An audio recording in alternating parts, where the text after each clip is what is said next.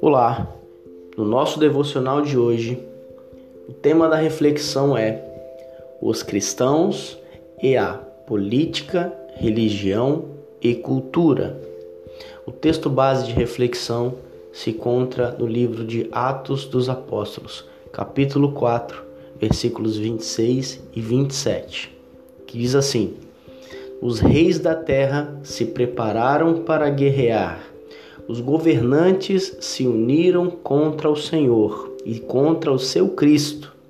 De fato, isso aconteceu aqui, nesta cidade pois Herodes Antipas, o governador Pôncio Pilatos, os gentios e o povo de Israel se uniram contra Jesus, teu santo servo, a quem ungiste.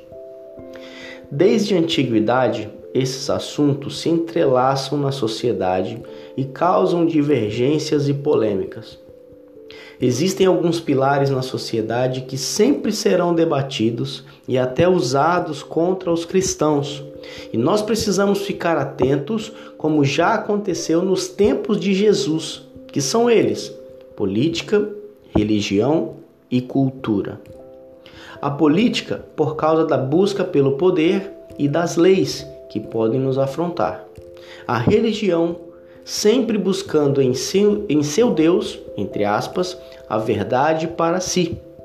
A cultura sendo uma forma de moldar o comportamento e atitudes da sociedade nos campos da moral e ética.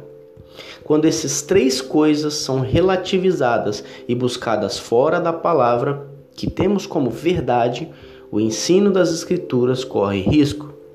O Evangelho de Cristo está acima de qualquer governo humano, acima de qualquer religião e acima da cultura.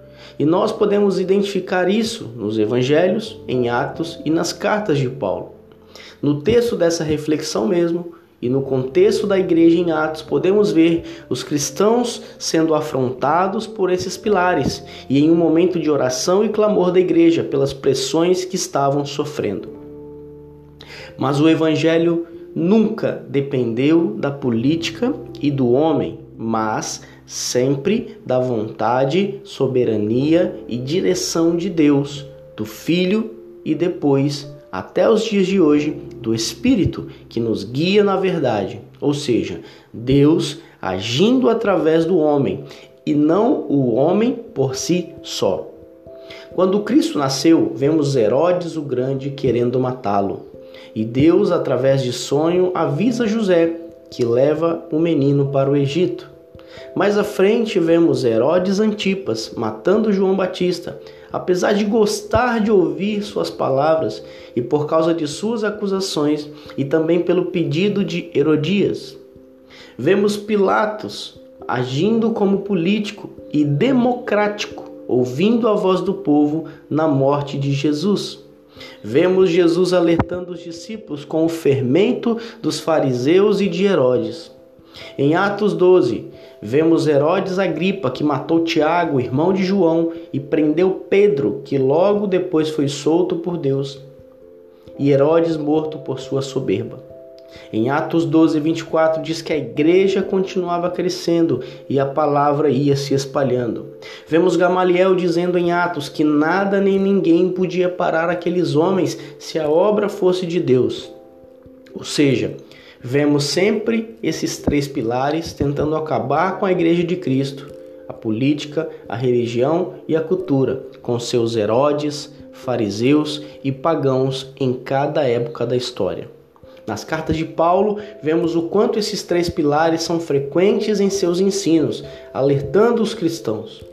O ponto de reflexão aqui não é dizer que não devemos nos envolver, dialogar e estudar sobre esses três pilares. Pelo contrário, precisamos sim, porém, entender os propósitos de Deus que vão além das ações humanas.